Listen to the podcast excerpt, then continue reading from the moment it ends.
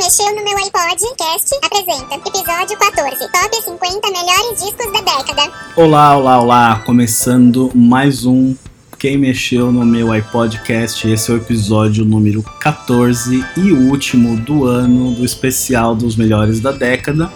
Neste episódio, a gente vai falar sobre os 50 melhores discos da década, mas não 50, vamos comentar somente 20. Esse é o último episódio do ano e ano que vem eu volto com a lista dos melhores de 2019. Então teve coisa que entrou, teve coisa que não entrou. E eu estou novamente muito bem acompanhado do meu amigo, parceiro de shows, Lucas Amoedo. Olá, muito feliz de estar participando desse, desse podcast. De verdade, assim, porque. Não sei, é, é, música é uma coisa que fez a gente. Criou essa amizade, basicamente. A gente se conheceu indo para shows. Foi, foi no aeroporto, indo pro Primavera para ver Radiohead. O Lucas é o maior fã de Radiohead que eu conheço, porque ele tem duas tatuagens, eu não tenho nenhuma. então a música uniu a gente, a gente assistiu todos os shows praticamente juntos, né? Sim. E depois aqui em São Paulo também a gente continuou vendo shows e enfim, a gente divide diversos amores, mas essa lista foi muito difícil, muita coisa diferente. Enfim, vocês vão, vocês vão ouvir mais pra frente. É. A gente juntou duas listas, né? Cada um fez a sua. E deu coisas bastante diferentes. Apesar difícil. de a maioria das coisas a gente gostar, tipo, um gostar das coisas que estavam na lista do outro, mas prioridades foram diferentes. Total, total. É. A dinâmica seguiu a mesma dos podcasts anteriores, então cada um montou seu top 50. A gente deu pontos de 1 a 5 pros discos, mas a gente não conseguiu dar abaixo de 3, porque, né, não rola. Depois a gente somou tudo, vimos as posições e criamos o top 50 definitivo. Aí na descrição você consegue ver 50 é o número 21 e também o link para uma playlist com duas músicas de cada álbum dos 50, então são 100 músicas aí pra vocês ouvirem. As 100 melhores músicas. Não as 100 melhores músicas, né? Porque Muito subjetivo. é muito subjetivo. Enfim, sem mais delongas, vamos lá pro número 20.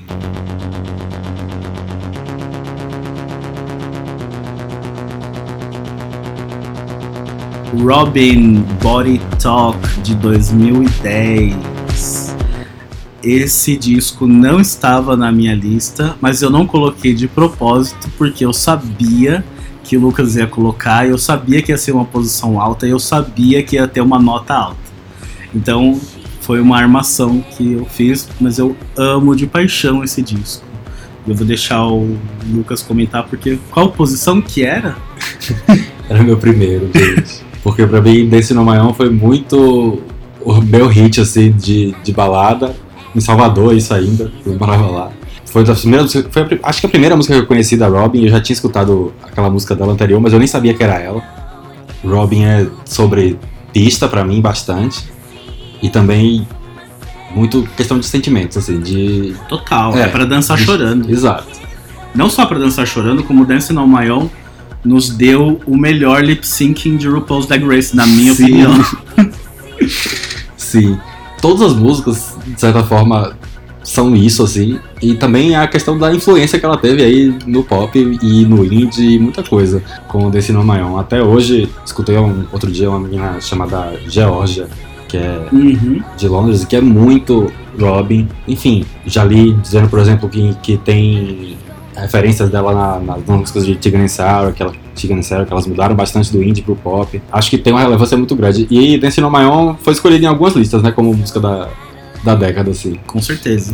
É. É, esse disco também me lembra bastante festa, a época que eu discotecava, que eu tocava Don't Fucking Tell Me What to Do sempre, tocava Dance On My Own e, enfim, Call depois do... Girlfriend. Todas, todas são incríveis. É, e a, a Robin, ela, ela entra no mundo no pop de uma forma diferente, bem puxado pro indie Sim. e... Já era a gravadora dela, né? Konnichiwa Records. Sim, sim. Era, enfim, ela lançou o álbum em três partes também, né? Não foi lançado Foram três inteiro, partes. foram três partes. sim. E você consegue perceber a diferença no, no disco inteiro. Agora, em 19 lugar, ai meu coração.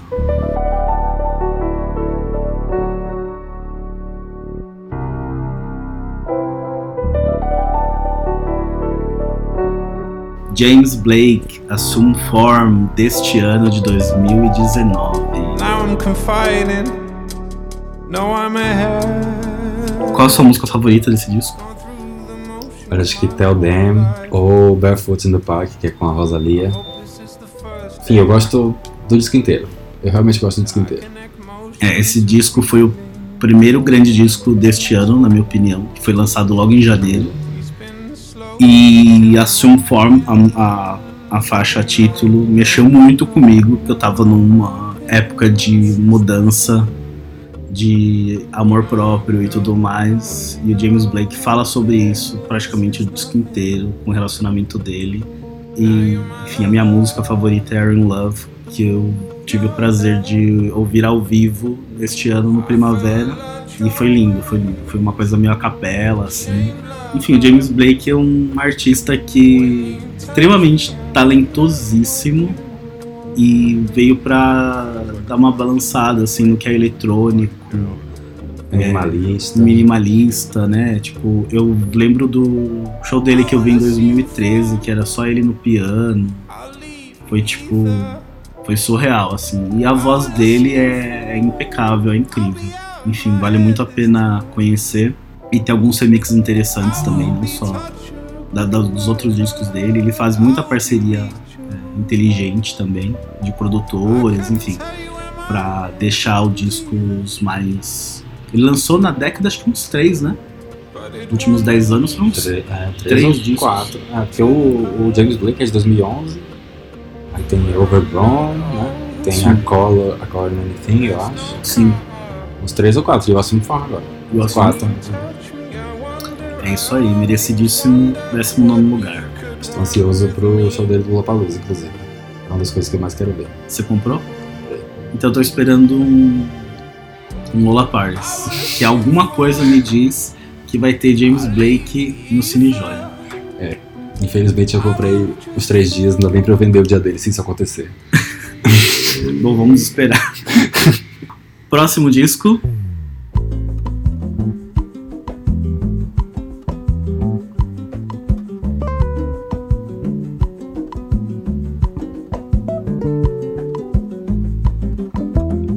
A belíssima Lué de Luna com um corpo no mundo de 2017. O que que você tem a dizer sobre esse disco? Dado. Eu. Ah, Eu, eu acho bom ressaltar a questão de ao mesmo tempo ser uma música sobre as raízes né, negras, enfim, sobre as- a, vivência dela como mulher negra, mas e baiana, mas sem ser uma música extremamente regional. Uhum. É uma música que atinge, sei lá, pra mim muito mais gente do que Acho que ela extrapola o MPB É. também, né? também. sim. Ela vai pra um, uma coisa mais universal. É, então, ela acho que ela concorreu a alguma coisa, inclusive, né, como disco de world music. inclusive. Sei lá, eu gosto das letras, eu gosto que eu gosto do fato que ela tem estourado com o Banho de Folhas, que muita gente conheça.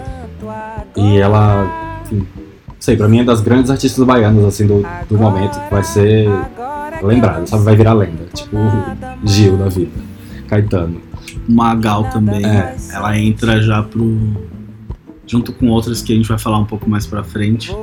Mas ela já tem um patamar assim altamente respeitado.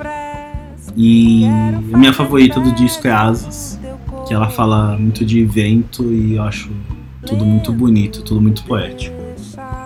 A sua é banho de folhas mesmo? Eu fico entre Banho de Folhas e Acalanto. Eu gosto, eu- enfim, eu, o disco pra mim foi, eu gosto dele inteiro, mas assim, cada hora eu gosto mais de uma música, sabe? Vai evoluindo. E é o tipo. escuto. É o tipo de som que você coloca. Eu vi bastante show dela, graças a Deus ela fez muito show gratuito aqui, muito show em festival. Eu chego cedo pra ver ela sem problemas. Sempre. É isso aí. O último show foi do Popload, né? Agora em novembro. Que foi com o Yue. Próximo disco. Será que a gente realmente quer saber?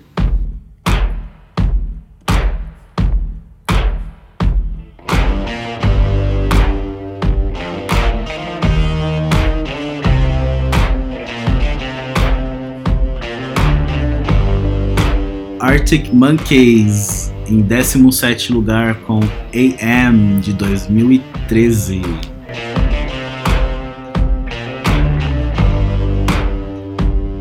Olha, tá aí uma banda que, na minha opinião, não faz disco ruim, apesar do último do ano passado ser bem polêmico. Mas ele funciona muito bem ao vivo, é a melhor fase do Arctic Monkeys. Mas o AM foi que foi o disco que deixou eles no mainstream. Hoje em dia todo mundo gosta de Arctic Monkeys. Não é à toa que eles lotam sempre o Lollapalooza, qualquer outro festival. Enfim, virou um é o disco blockbuster deles que enfim, tocou bastante. Hoje você vê uma galera usando a camiseta do Sim. da capa do disco. Eu fui um, um fã meio chato na época do EM. Ah, é? Eu não amei logo de cara. Porque eu gostava muito mais.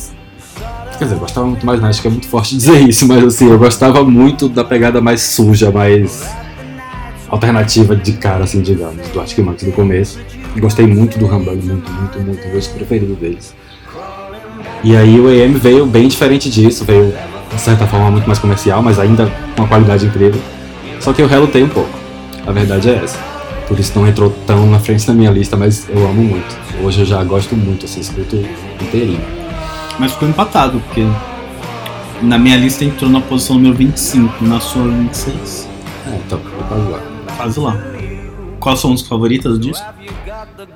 Acho que do I Wanna Know é o, o hino do disco, mas tem. É muito difícil. Tudo é muito difícil aqui. Escolher disco, escolher música. A Eu gosto. minha é You Mine, também era uma, um disco que eu tocava bastante quando eu discotecava. Enfim, os indiezinhos piravam e todo mundo dançava junto. Acho que foi o Iron Mine que eles tinham lançado um pouco antes do disco, eu acho. Foi, foi. Ok, ok. Próximo disco.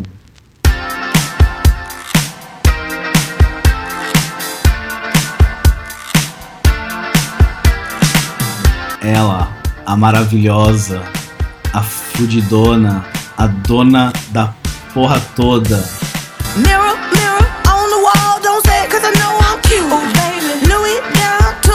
E a dona de Talvez 2019, 2019, definitivamente. Lizzo, com Cause I Love You, de 2019. Mano, a Lizzo, ela me conquistou. Eu também ouvi muito.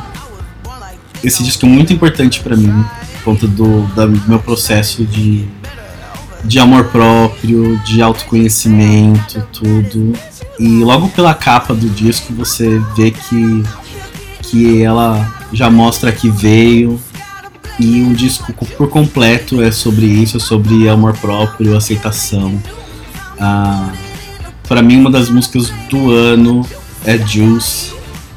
Ah, um pop perfeito para dançar. O disco inteiro é um pop perfeito. Mas eu queria destacar Soulmate, que fala muito mais de amor próprio e, e de empoderamento. Enfim, e ela é uma, uma deusa. Tive também a oportunidade de ver o show dela esse ano. E ela conduz como se fosse um stand-up, assim, ela é muito engraçada. Ela só fala as verdades. E o Instagram dela é maravilhoso. Tipo, ela roubou a cena no. Qual foi o Era Red Carpet de algum lugar. né? Red Carpet com aquela bolsinha minúscula? Sim, aquilo foi demais. Ela é. Ela é perfeita. A Liso, ela é perfeita. Ela é engraçada, ela é política ao mesmo tempo. Ela, enfim, a, a figura dela, a música que ela canta, né? Tudo tem um propósito muito forte na, na Lisa. É, não é. Você, você dança, você sente bem. Eu uso o liso pra. na academia até. Sim, tranquilamente. Pra, tipo, Good as Hell. Bora lá. Tempo com a Missy Elliott, também que é maravilhosa. Os clipes são ótimos também. É, não, ela é extremamente bem produzida, ela é super criativa, debochada e E é isso, Liso 2020. Tem meu voto, tem meu sim. Sim. E ela, como você falou, né? Ela no palco mostra que não falta nenhuma energia, não falta saúde nenhuma, não falta nada. Nada, nada, nada. Nada, nada, nada. Sem gordofobia perto dela, body positive total e muito amor pra dar, porque ela é, ela é muito carinhosa, muito carinhosa mesmo. Beleza, bora voltar pro indiezinho?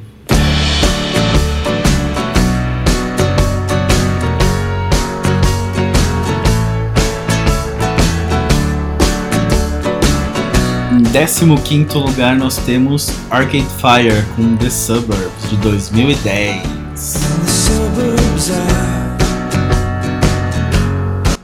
Eu acho que esse disco é a obra-prima deles, junto com o Reflector e o Funeral.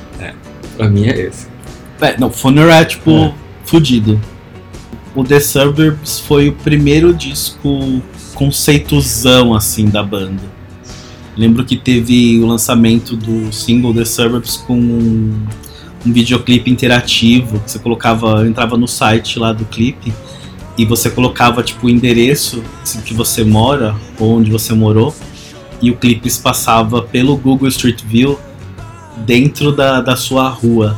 Então você imagina ouvir The Suburbs, que é tipo, na minha opinião, o 1979 dessa década, do Smashing Pumpkins, de falar de nostalgia, de crescimento, enfim, de amadurecimento.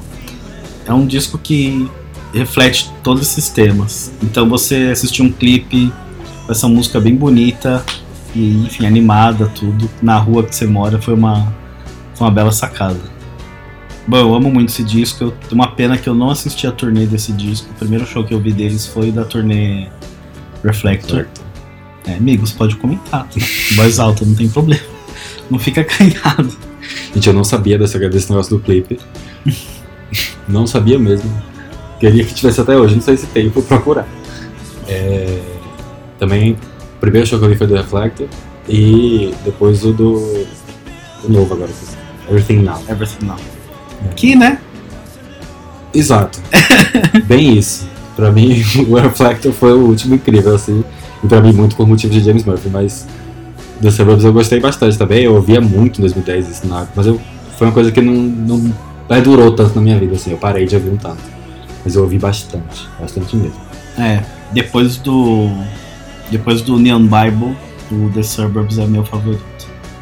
E eu queria destacar a música Happy Fight 2, No Celebration, que apesar do nome de No Celebration, você meio que celebra de verdade. Eu consegui ver essa música ao vivo é. Enfim, é um momento puro alto astral de energia da banda. E sei lá, um, um disco bem good vibes e melancólico ao mesmo tempo. Coisa que só o Arcade Fire consegue fazer. Não só, mas consegue fazer bem. É, eles fazem bem, eles fazem bem. Sim. Vamos pro próximo.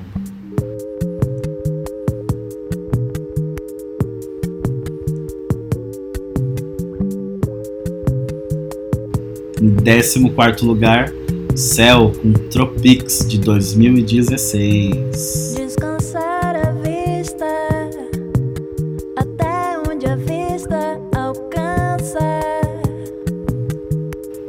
Fale de Cell, Lucas. Ah, eu sou bem fã da Cell desde que ela surgiu, assim.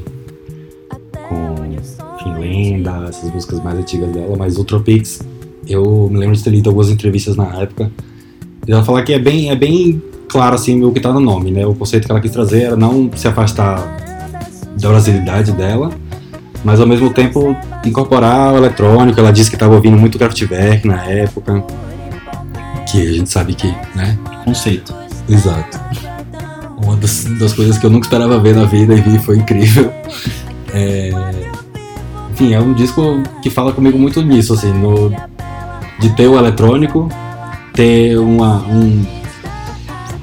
Pra mim tem uma coisa dançante forte pra mim. Quando eu vou no, no show dela eu danço muito, mas enfim, Total. as pessoas não. Não, não ligam muito a- a- o som dela à pista, eu acho, mas enfim, pra mim é. Tanto disso. É, não dá pra ficar parado com uma lemolência. Exato. E nem com as músicas do Tropics, mesmo as mais lentas assim, você quer performar, sabe? Mesmo que seja lentinho. Só precisa de uma produção. Exato. A gente escolheu a mesma música, né? Varanda suspensa, assim. Pra mim, enfim, que eu venho de um lugar que tem muita música sobre praia, sobre veraneio. É, ver uma, uma paulista cantando sobre isso e eu achar tão incrível foi, foi engraçado. E aí foi, sei lá, eu, eu gosto muito dessa música porque me, me passa uma vibe veraneio, praia, Salvador, Pô, tá dá vontade de Mas- se ouvir isso é. na praia. mas não é né, artista que- de quem eu esperaria isso, mas obviamente, assim. Eu Acho que esse foi o, grande boom dela, né? Na cena, sim, talvez. sim. Ela, ela foi indicada ao Grammy americano, né? No primeiro disco, se eu não me engano. E nesse Foi. ela ganhou, ela ganhou o Grammy Latino, acho que dois prêmios ou três prêmios, não sei. Eu sei que ela ficou estourada de premiações na época, fez muito show também. E esse ano ela lançou o. Qual que é o nome disso dela? Cara. O Aka, que é maravilhoso também. Então, com certeza vai ser um dos melhores do ano. E o show dela tá, tá bem da hora. Tá bem da hora. Vale a pena acompanhar. Cel se destacou muito na, na geração de cantora dela por ser compositora também, né? Tem poucas Sim, músicas que ela. sim. Quer dizer, não tão poucas assim, ela já gravou até um disco inteiro do Bob Marley, mas É. tem relativamente poucas músicas que não são dela. E, enfim, isso é interessante até por, essa, por, essa, por ela ser mulher, né? A gente ter grandes nomes de música feminina no Brasil como intérpretes.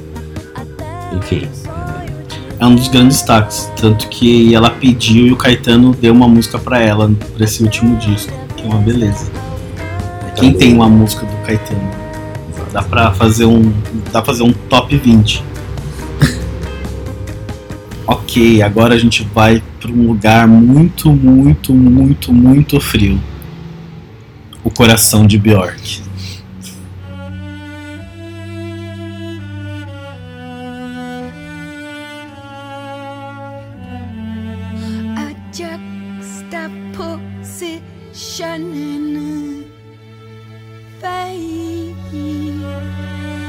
Décimo terceiro lugar, nós temos Vunicura de 2015, da Bjorka.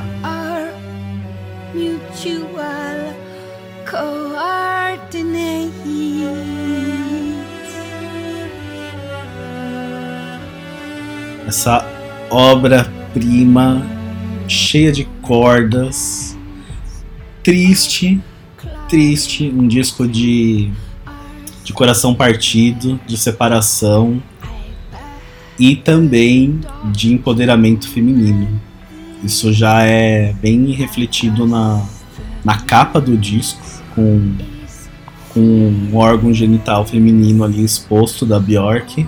Não dela própria, né? Mas uma, um mocap digital maravilhoso. E o clipe também, o primeiro clipe que saiu, que ela vai se florescendo, vai se abrindo e tudo mais. E também o disco conta com o apadrinhamento dela, do, o apadrinhamento não, o amadrinhamento? é uma madrinhamento. O amadrinhamento dela do o artista Arca, o artista venezuelano Arca, que produziu o disco também. Sim, e produziu outros discos que vão estar aí também. Na lista, inclusive. Logo menos. É isso. É muito sobre a separação dela. É, conversou comigo de certa forma nesse sentido, assim, não vivi exatamente uma separação de casamento, mas eu morava junto e terminou. Sim. Eu ouvi um tanto por causa disso, assim, bastante. E, enfim, ela não só fala do, da separação especificamente, mas fala de muitas coisas, muitas feridas internas, de certa forma, assim, né? Muitas, Sim. Porque no anterior, o Biofilia, ela explorava muito o universo microscópico. E aqui ela abre mais, ela expande mais. É meio que. Tipo, eu sou o universo. E- esses são os meus sentimentos. Eu não estou. Eu não estou fechada, eu estou aberta. E é isso que eu tenho pra vocês. É, o, meio que o órgão genital no lugar onde está colocado é um pouco isso também, né? A questão do, do aberto, assim, da ferida. Sim, sim. Magnífico esse disco. E a minha música favorita é Black Lake, que é a mais longa, a mais densa, porque Eu Soy Darks e é isso aí. É, a minha foi Storm Milker. Também não é curtinha, é maior do que o comum, assim, digamos. né? O- E é um disco bem. Também, né? Falando de Bjork, né? Bem experimental, mas menos que o Biofilia. E menos do menos que o. Utopia. Hã? E menos do que o Louco também, Utopia. É, menos que Utopia também. A Bjork pra mim é sempre um ser humano que tá um pouco à frente. Ah, Você precisa, é, você precisa, é a vanguarda, né? é, você precisa entrar no clima dela primeiro. Não é de cara que você ama as coisas. Ainda mais recentemente, nos últimos 10, 15 anos, que ela entrou num experimentalismo nervoso e praticamente inacessível. né?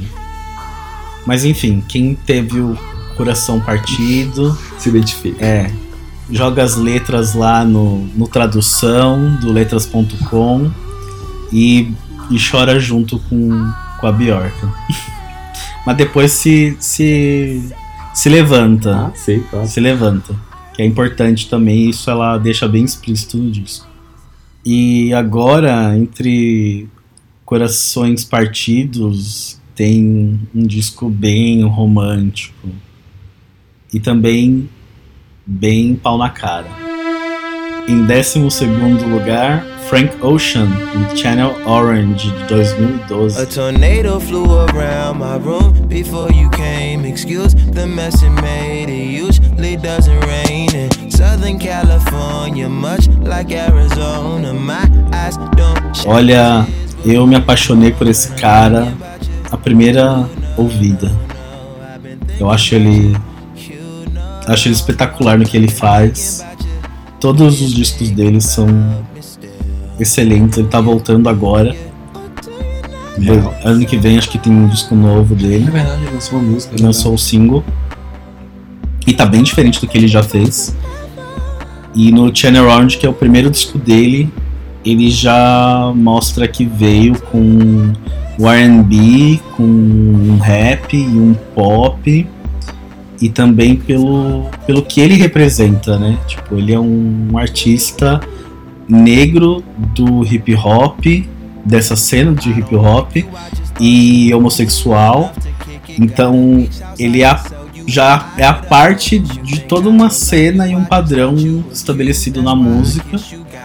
E ele realmente também abre o coração dele. Tipo, Thinking About You é uma música super linda, tá na minha playlist transante. e, enfim, é um disco que tem trocentas outras músicas incríveis da Super Rich Kids, que é sua favorita, né? Sim, foi a música que eu acho que. Forrest Gump é. também. Eu acho que foi a primeira música que eu ouvi dele, por isso que eu guardei, assim. Mas Thinking About também gosto demais, demais, demais. E E ele canta no disco coisas que eu gostaria de experimentar. Tipo, uma de vida a dois, de, sei lá, tá tranquilo, fumando um beck. Enfim, ele ambientaliza muito, muito bem o que ele quer expressar, os sentimentos dele.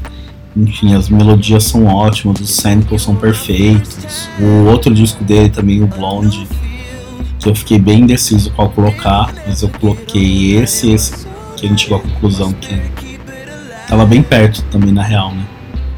o Blonde, ele, enfim, bem.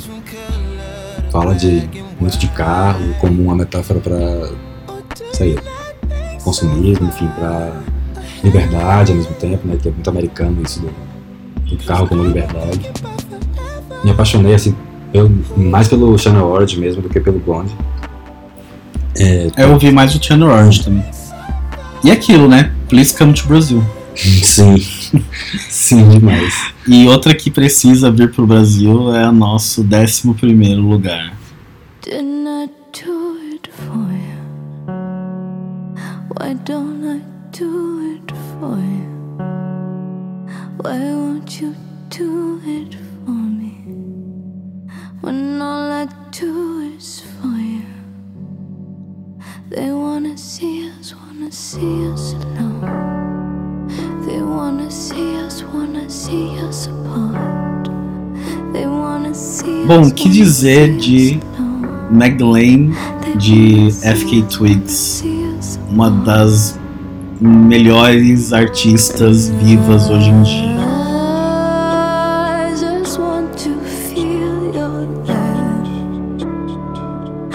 And I. Esse é o segundo disco dela, o aguardado segundo disco dela que saiu esse ano. E ela foi soltando as músicas ao- aos poucos, assim. A gente já se apaixonou de cara com o primeiro single Cellophane, Que veio com um clipe deslumbrante também. deslumbrante. Entre 2014 e 2019, ela entrou de corpo e alma literalmente no pole dance e virou uma artista de pole dance. Ela não só é, tipo, é compositora, ela, ela canta, ela produz, ela dirige, ela faz a coreografia. Ela é multitalento e eu acho que, enfim, na minha opinião, ela é a, ela é a Bjork da nossa geração. Tudo Total. dela é impecável, ela é incrível. Eu não imaginei, eu não imaginava te ver fazer essa comparação não, mas eu concordo demais. Não? Nossa, pra mim ela é muito Bjork da nossa geração. É a Bjork Millennial. Eu vi muita gente comparando o Magdalene com o trabalho da Kate Bush, que é muito verdade. Super, super. Sim. Ah, ela fez a lição de casa dela. Sim. Ela fez a lição de casa dela. E ela extrapola. Ela sempre vai muito além.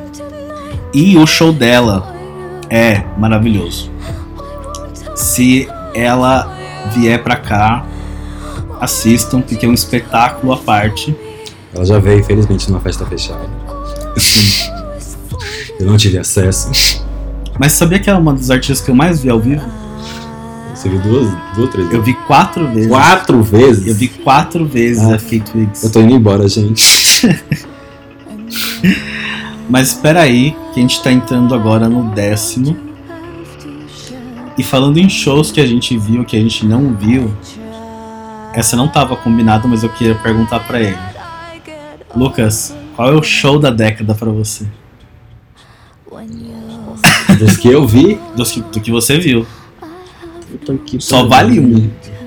Só vale um. É porque teve muita gente que não necessariamente vai entrar aí nessa lista, por exemplo, mas que Não eu vi importa. só essa década Não importa. e que eu amei demais. Sem critério. Pra mim, acho que Nick Cave. Nick Cave. Porque eu não esperava amar tanto aquele show. Porque eu gosto dele, mas nunca foi tipo o meu artista assim, que eu sou loucamente apaixonado, sabe? Aham. E o show foi. Eu saí dali, assim, alma lavada, querendo assistir aquilo toda uma vez por semana. é bem isso. Foi meu segundo show do, da década esse. Você viu mais uma vez, né? É, não, não necessariamente mesmo show, vi, mas assim, vi, mas, o, mas o que eu mais gostei na real foi o daqui de São daqui. Paulo. Daqui de São Paulo. Nossa, eu, eu não esperava nada daquela parte dele, dele levar o povo por cima do palco, dele interagir daquela forma. Eu não Sim. esperava, eu não esperava de jeito nenhum. É, eu imaginava algo extremamente reservado e afastado do, do público, mas não, ele. ele e ele ama o Brasil, né? Ele ama São Sim, Paulo aqui. Tudo mais, morou aqui um tempo.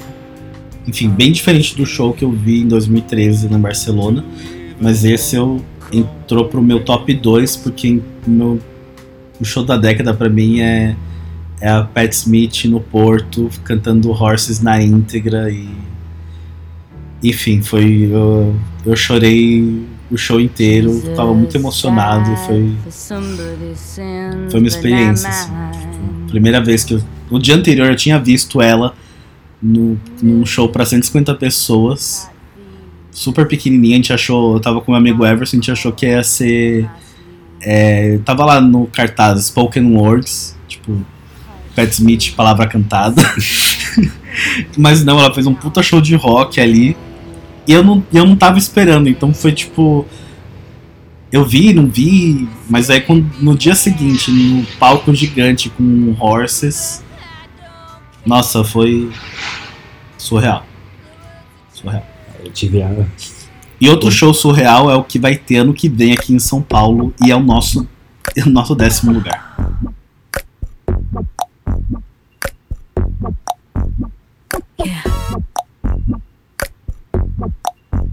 Baby, don't make me spell it out for you. Janelle Monáe com Dirty Computer do ano passado.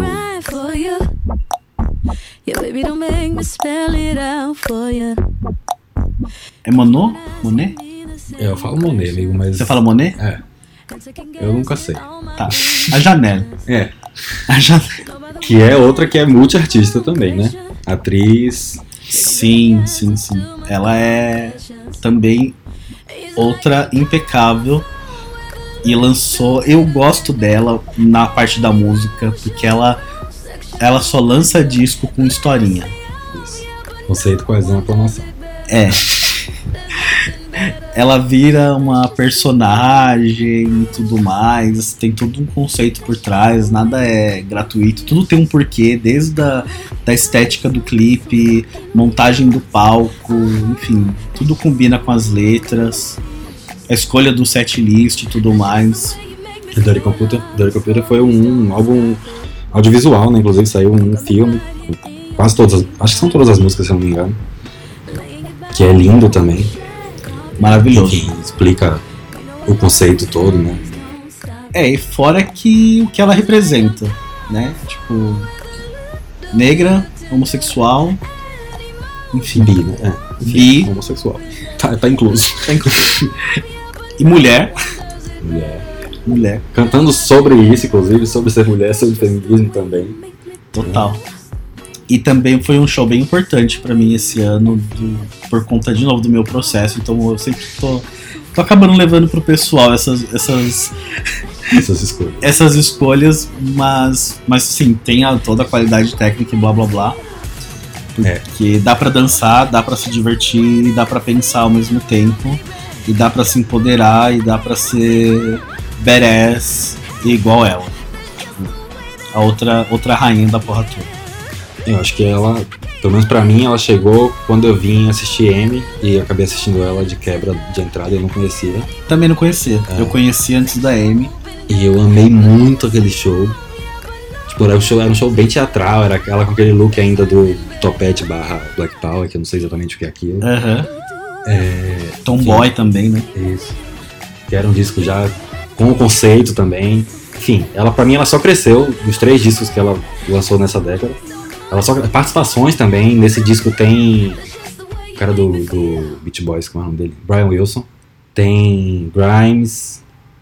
Tem mais gente também, mas enfim, não vou lembrar todo mundo agora. Sei lá, Janelle pra mim é perfeição da década, assim, uma das artistas da década, literalmente. Com certeza. Tá dentro do nosso top 10. E também a, o próximo, a próxima artista que tá no nosso nono lugar já tá aí faz um bom tempo e lançou mais uma obra-prima essa década.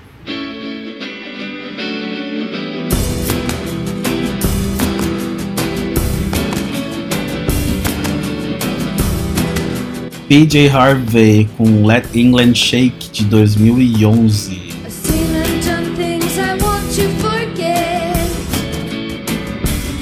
I've seen soldiers fall like lumps of meat. Bom, PJ Harvey, a Polly Jean, ela, enfim, extremamente já respeitada, já entrou na, pra história da música, na minha opinião. E tudo bem, mas a gente sempre gosta de um disco novo dos nossos artistas favoritos. Então, manda. E em 2011, depois de um tempinho sem lançar nada, né? Ela volta com Let England Shake, já prevendo posições políticas semi-apocalípticas. Sim. É isso que ela fala muito de guerra, né? E das consequências de guerra, da guerra. Nossa. E algo que ela vai que ela volta no último disco dela. E- acho que com esse disco aí, com o England Shake também, ela foi. Acho que foi o segundo Mercury Prize dela, né? Acho que ela é a única mulher com dois Mercury Prize. Sim, verdade. Verdade. E esse disco, na, na minha opinião, ele é bem complexo. Eu acho ele difícil. Acho que não tão difícil quanto o último dela. Mas eu acho ele Eu acho, eu acho ele complexo, eu acho ele bem complexo. E é quase um, as letras e tudo mais, é quase como se fosse um livro. É tipo, é literatura. É uma coisa parruda. Eu acho que você fala em ser mais complexo, que é, o- é meio que o primeiro disco dela que ela traz esses instrumentos mais. que hoje a gente já tá acostumado na obra dela, mas que não tava tanto no começo. Porque no começo ela era bem mais rock. É, é. E Esse é ela- bem experimental. Tanto que É ela teve mais- que, pra gravar o disco, ela teve que mudar o timbre da voz dela. Ela passou por um processo de mudança de timbre de voz pra acompanhar esse instrumento aí que ela incluiu no disco. É, tá- tem mais metais, né? Tem, enfim, mais diferente, assim, do que, do que já tinha sido lançado dela. Então, Enfim, pra mim, o disco perfeito dela vai ser o de 2000, que é Stories from the Sea, Stories from the Sea, se não me engano. Isso, é o meu favorito também. É, também é imbatível. É, então deu match aqui no, no álbum da Peter Harvey que a gente mais gosta e na música que a gente mais gosta desse disco, que é The Words That Market Murder. Que é irônica, inclusive, né? Total. Vamos pro oitavo lugar. All's my life I has to fight, nigga. All's my life I hard times like yeah. Óbvio que não podia faltar no top 10 Kendrick Lamar. E principalmente com To Pimp a Butterfly de 2015. Nigga, we gon' be alright. Nigga, we gon' be alright. We gon' be alright. Do you hear me? Do you feel me? We gon' be Um dos seus grandes discos, porque todos são incríveis. Sim. Foi muito difícil Foi difícil, difícil. Na minha primeira leva tinha todos os discos do Kendrick, mas acho que esse tem uma importância assim homérica pelo fato do que o disco representa, da pesquisa que ele fez para fazer o disco. Ele ficou hospedado na prisão do Mandela na África para fazer o disco e, e é todo sobre raízes africanas, as raízes dele e mistura muito é, muitos outros ritmos, tipo, não é só o rap, mas tem muito de jazz, tem, tem pop, tem uma construção perfeita dos videoclipes, tem toda uma história sendo contada. E foi bem na transição do entre o Obama e o Trump. Então tem essa carga extremamente política, também dos, dos assassinatos de negros pela polícia pela dos Estados Unidos. A capa diz muito. A capa pra mim é uma, é a capa, minha capa favorita da década, que é na frente da, da Casa Branca. Enfim, esse disco tava em, na, em segundo lugar pra mim. Eu acho ele musicalmente assim perfeito. E acho que o Kendrick ele já entra num patamar assim de músicos mais respeitados da história. Ponto. É, pra mim, a obra-prima de fato dele vai ser o Damn depois. Mas eu gosto muito desse disco também. Alright virou quase que o hino do, do Black Lives Matter, né? Bastante, Sim. assim. Esse disco foi a trilha sonora do, de- tipo, do começo dos protestos e tudo mais, que acendeu essa chama e não se apagou. E uma outra chama que também não se apagou é o nosso sétimo lugar.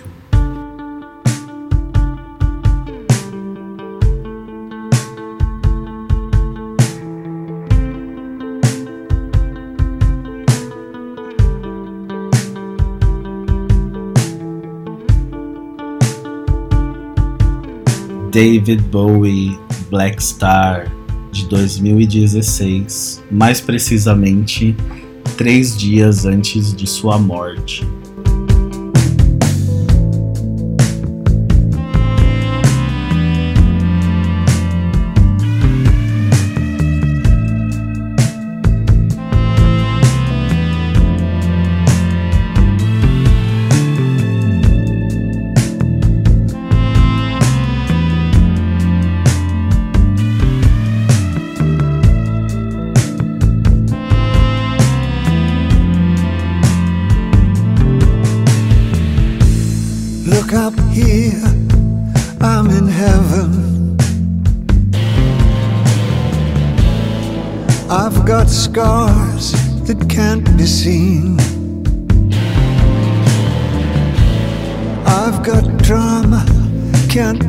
Star é um grande epitáfio é uma senhora despedida por um dos maiores artistas que, enfim, que, que a humanidade já teve o prazer de receber. E sei lá, esse disco pra mim ele é ele é bem foda e eu ouvi a primeira vez, estava conversando com o Lucas aqui antes de começar o podcast, que eu ouvi a primeira vez no dia do lançamento. E três dias depois ele faleceu e eu não consegui mais ouvir. E eu fiquei em choque com a morte dele, não só eu, mas o mundo inteiro praticamente. Eu fiquei bem mal, eu não, não sabia que. Não sabia como era perder o Bowie. Tipo, nossa, ele não tá aqui mais. Vai ter mais. E, e quatro dias depois a minha avó faleceu, então veio todo esse, esse clima pesado. Mas falando do disco, é, enfim, umas composições com jazz, diferente do Next Day, que foi de 2013, que tem uma pegada mais rock e alguma coisa mais. É, alguma coisa mais lenta mas esse é um disco extremamente solene, é um disco de despedida, pelo clipe até mesmo que ele deixou pronto, de Lazarus. E, enfim, esse disco estava na posição número 1 um para mim, e eu considero como o disco da década, mas aqui na nossa lista definitiva ele está em sétimo lugar. Lucas?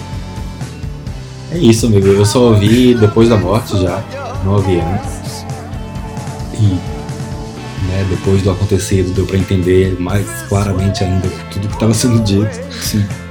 Ganhou outro significado. Exato. Porque quando eu ouvi, e os críticos também falaram na época do lançamento, que, tipo, não era uma despedida, mas era sobre a. Tipo, a mortalidade. Mas assim, não é algo. Não era algo, tipo. Um, tipo, era um dia eu vou morrer. Não tipo. Eu vou morrer agora. Eu vou morrer agora. então, depois da morte dele, ganhou outro significado e realmente é um, é um álbum epitáfio. E isso traduz depois de um ano da morte dele que lançaram o single póstumo No Plan, que ele fala justamente, tipo, eu não estou em nenhum lugar. Ele descreve, Sim, ele esqueci. descreve tipo onde ele não está. E o clipe também é perfeito porque mostra cenas dele em televisões que vão ligando e desligando sem parar. Enfim, um, um gênio eterno e imortal, David Bowie. E quem tá indo pra esse caminho também, né, que volta pra nossa lista em sexto lugar,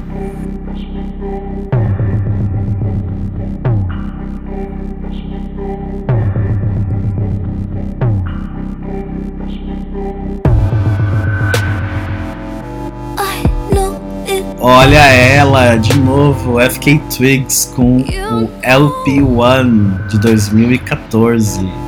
quench that thirst. I can just say you're lonely.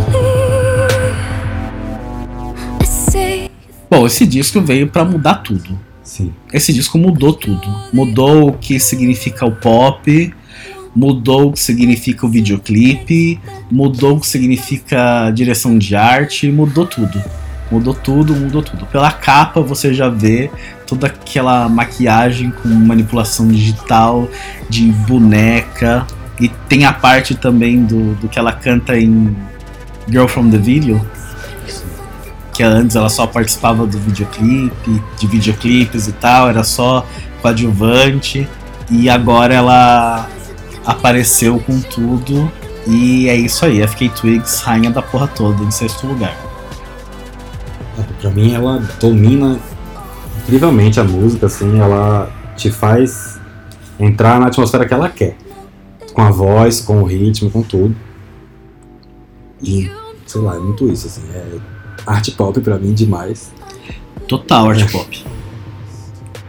É. Ela reconfigurou praticamente tudo, todo tudo que envolve a arte, o 360 da arte. Desde do, do visual, de música, porque quando você vê ao vivo, por exemplo, ela, ela, ela conduz muito com o corpo dela e ela entra, obviamente, no ritmo, Então você fica hipnotizado com tudo isso. Então é tudo um conjunto de obra praticamente perfeito. É a voz, é o corpo, é o som, é o visual, é uma estética perfeita, é um cuidado assim primoroso e enfim, que, que artista. E, e esse disco é, tem produção do Arca também, né? Tem a produção do Arca. Produção. É, foi isso que ele apareceu, né? Tipo, olha, tem esse garoto aqui. esse latino aqui. Tem esse latino aqui e tem a FK Twigs, que, enfim, na época ela dominou também todas as listas. E é um absurdo de artista. Vamos entrar no top 5? Gorilas com Plastic Beach de 2010.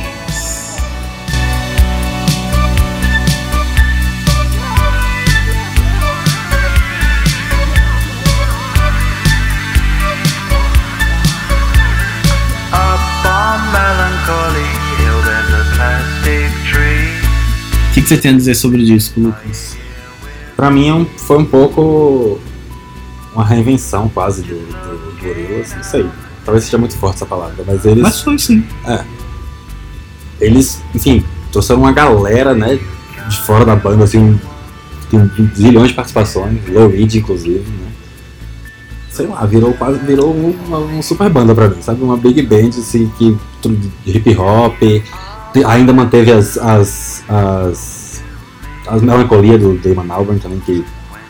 É, um bem, é bem equilibrado, né? É bem Ele equilibrado, pega o trabalho do, do Damon, autoral, e joga nesse liquidificador de participação especial, de, de gênero musical, Uhum. enfim, tem pop, tem rock, tem indie, tem hip hop, Tem funk, Hã? pouco, tem funk um pouco. tem funk. E, e foi o, entre aspas, o começo do fim, né? Porque eles chegaram ao fim com esse disco. Fizeram uma super turnê, lotaram o Madison Square Garden. E depois eles voltaram. Porque todos eles voltam. Graças a Deus. Graças a Deus. Tipo, a gente quer mais. Exato. Voltaram com um disco excelente mim. E, enfim, Gorillaz eu acho que é uma das bandas mais inventivas, assim, que tem. E, e você percebe que é que é uma grande brincadeira do Damon. Você vê ele ao vivo, né, no show, ele se diverte pra cacete, tipo, cara, Gorillaz é o parque de diversões dele, vamos pirar, vamos pirar. Eu acho Não- que foi aí justamente que começou isso, né? A, ser, a virar o parque de diversões dele, assim. Total. É, hoje o cara tem o quê? Sete projetos? Ele tem projeto pra cacete. E todos são bons. Não tem nada ruim. Bom, o que dizer do, do líder do Blur, né? Ok, vamos lá, vamos lá.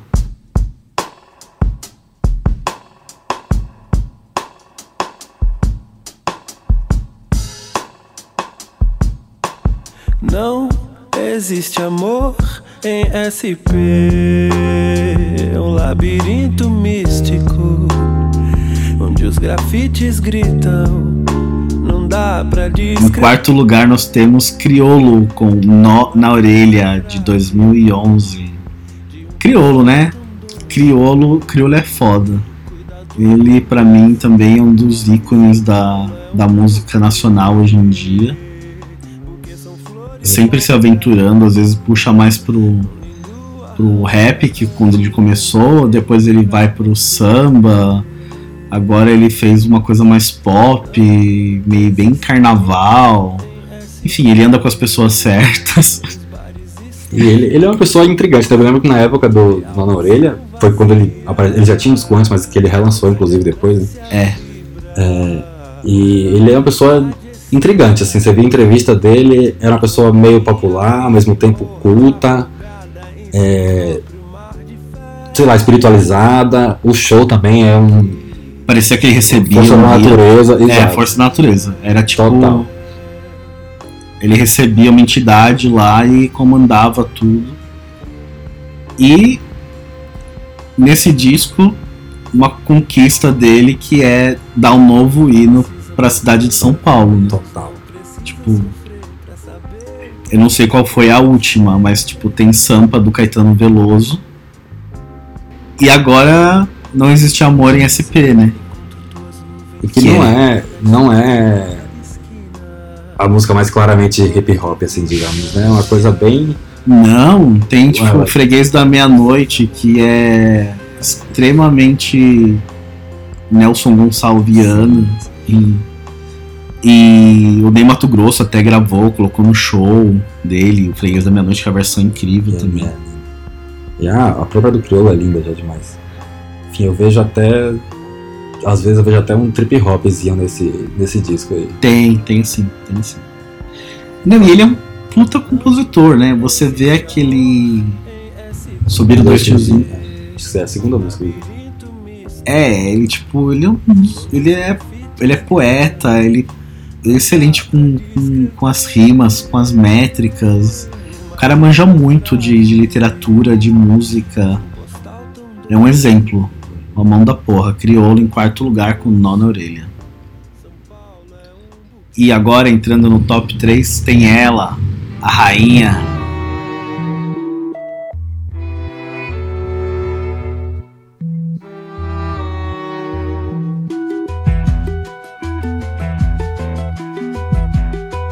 A grande volta de Elza Soares com a Mulher do Fim do Mundo de 2015.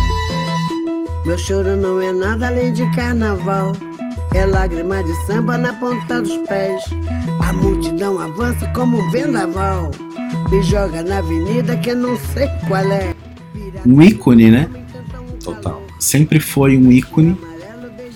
Em 2015 teve essa volta com uma banda fodida e compositores incríveis. Músicas pra ela, né? Músicas pra ela.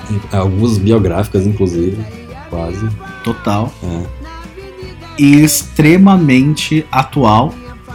O disco tem quatro anos, mas ele parece que foi lançado agora, Uhum. pelo tema das músicas e tudo mais. É, tanto que algumas, alguma algumas músicas voltam no Planeta Fome, que é desse ano, né? Que é o preço da carne negra, que não vale nada, né? E agora, tipo, vale tudo. Ela- eles voltam nesse tema também. Enfim, são os temas. Os temas da década. Praticamente todas as mulheres que a gente comentou aqui falam sobre o empoderamento, sobre a independência, enfim, a crítica ao patriarcado e tudo mais. E em gran- sua grande maioria elas são negras e também também tem esse lado de minoria. E enfim, são vozes eternas, tipo, que fizeram a década e a gente vai ouvir nos próximos 10, 20, 50 anos. É, pra mim, dos três que ela lançou, Mulher do Fim do Mundo, Deus é Mulher e esse agora, esqueci o nome, Planeta Fome. Planeta Fome. É, pra mim é o melhor dos três, sem dúvida. Concordo. Em seguida o Deus é Mulher e depois Planeta Fome. Mas enfim, é... ver ela cantando também, ela... Hoje, ela ainda faz o show sentada, né? Mas no começo era. Hoje ela já anda, já chega até a, a- cadeira de uma forma mais. assim, mais tranquila. Assim, a, a, a voz, a- quando ela. Quando ela terminava a música cantando, tipo, eu vou cantar até o fim, era de arrepiar, assim, bem de arrepiar Sim, mesmo. às vezes ela levantava, né? Dava um- levantava da cadeira e a voz também levantava e ficava gritando e gritando e gritando. E ela se juntou muito com os- as, as pessoas certas, os produtores certos. Sim, a, a banda é insana, é maravilhosa. É um show imperdível. Tipo, se tiver Elza Soares na sua cidade, sei lá, vá. Eu fui pra Paulista na virada do ano pra assistir Elza Soares. Eu fiz isso. Guerreiro. E é isso. Em segundo lugar, nós temos.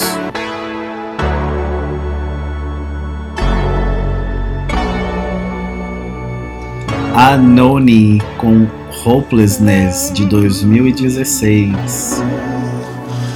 drowned by me. Blow me from the mountain. Pra quem não conhece, eu acho que pouca gente conhece, na real. Não é tão famoso assim. Eu não sei, eu me lembro, assim, é, a gente vive numa, numa certa bolha, né? É. Mas eu me lembro de 2016, uma galera falando desse disco, assim, como de ouvir, enfim. É, a minha bolha também tava falando, É. né? E, e esse é um disco muito importante porque ela, a Noni, era a Anthony, do, o Anthony, do Anthony The Johnsons, que é uma super banda, um projeto maravilhoso. E o Anthony, a Noni, tem uma voz extremamente marcante e única e é uma das vozes da uma das minhas vozes favoritas da- das últimas duas décadas tem a discografia dele do Anthony D. Johnson que é praticamente perfeito é extremamente poético são diversos os temas que ela aborda mas nessa mudança pro hopelessness que ela se assume uma mulher trans e também parte mais pro eletrônico e também muito mais para temas mais universais, que são temas políticos, que na discografia antiga ela falava, ela cantava muito sobre ela, sobre o universo dela, sobre o mundo dela, e agora ela expande pro planeta inteiro. Então, o primeiro single foi John Bomb, que, que fala sobre guerra e os ataques de drone, enfim, gente inocente no Oriente Médio. Enfim, é um disco que tem diversas críticas. Ainda tem os temas internos dela, porque tem essa transição, enfim, de dizer ao mundo que, que é mulher e tudo mais. E é extremamente marcante. E dá pra dançar e dá pra pensar ao mesmo tempo. Pra mim é, é a transição, assim. Uma das coisas que eu mais amo na voz dela, inclusive, é Blind, do Hercules and Love Affair. Que é justamente um pouco do, do, do pra onde ela foi no, no Hopelessness, um pouco pra mim. A questão da música mais dançante, mais pista. Enfim, críticas diretas a- ao governo Obama, né? Também. Tem uma música que chama Obama. Sim. Tem a, a Watch Me, né? Que é, enfim, questão de Watch Me, Four Degrees. é. Enfim, todas as músicas são incríveis. O disco é incrível, a capa é incrível, ela é incrível. A voz é, é- enfim, é pesada de uma forma que segura na. na E não tem como não na sentir. E não, e não tem como não sentir nada, né? Quando você escuta a voz do da Noni. Alguma coisa você sente. Sim. Partiu o primeiro lugar? Partiu.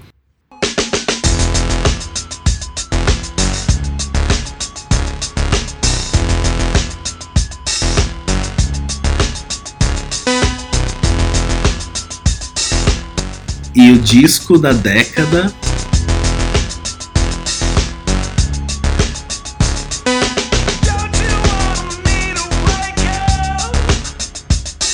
É dele, do James Murphy, LCD Sound System, This Is Happening, de 2010, do comecinho da década.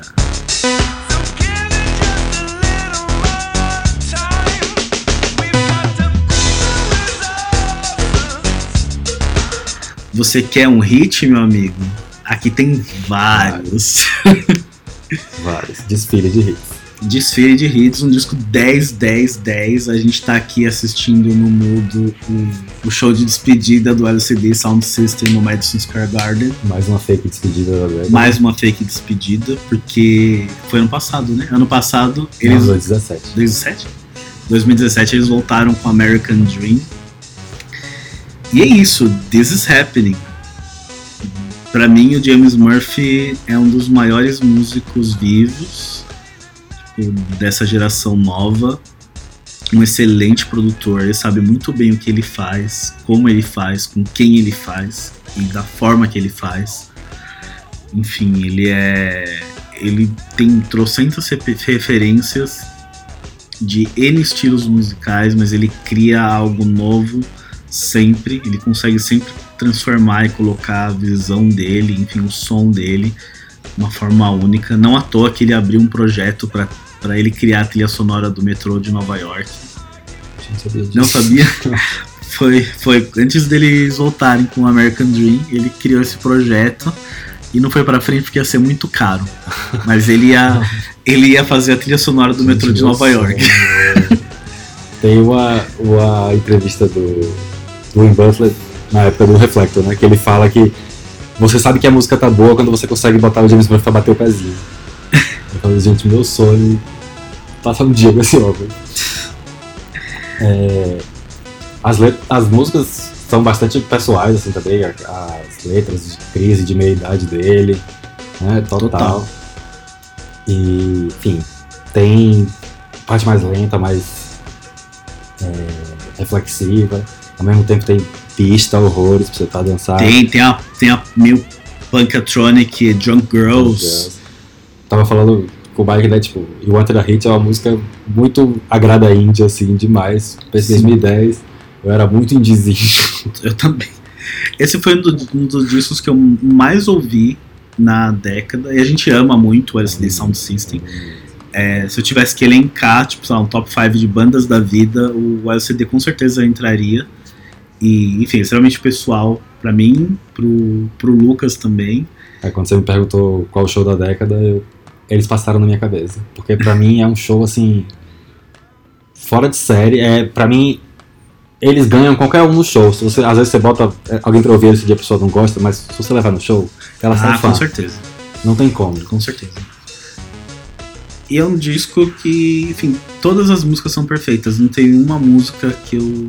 Às vezes tá no shuffle, no meu iPod, eu, eu não pulo. Eu não pulo nenhuma faixa desse disco. Me satisfaz qualquer momento. Eu posso estar triste, se você botar eu vou ficar mais feliz. Home Enfim. é uma que eleva meu astral. Home me deixa super feliz. E Wonder a Hit, que o Lucas já falou, me agrada muito, porque eu sou indizinho. e na época eu tava meio. Talvez eu não faça sucesso mesmo, foda-se. E. Já era sucesso, né, pra gente. O problema é esse. Ah, também. sim, já era. É. E esse é o disco da década, segundo a gente. Esse top 50 definitivo.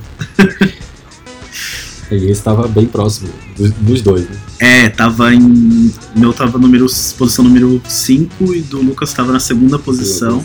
Mas eu hesitei bastante, assim, em colocar. Eu falei, ele precisa entrar no top 5 de, algum, de qualquer forma. Porque foi um dos discos que eu mais ouvi. Eu, eu escuto ainda bastante hoje, esse sim, disco. Acho que eu- é o disco que eu mais escuto deles.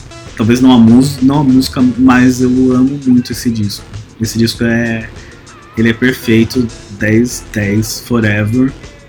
E musicalmente falando, né? Ele tem uma, uma carga séria também, de técnica no disco, que é impecável. É uma banda grande, né? Com vários talentos ali. Sim, ele, ele é muito perfeccionista.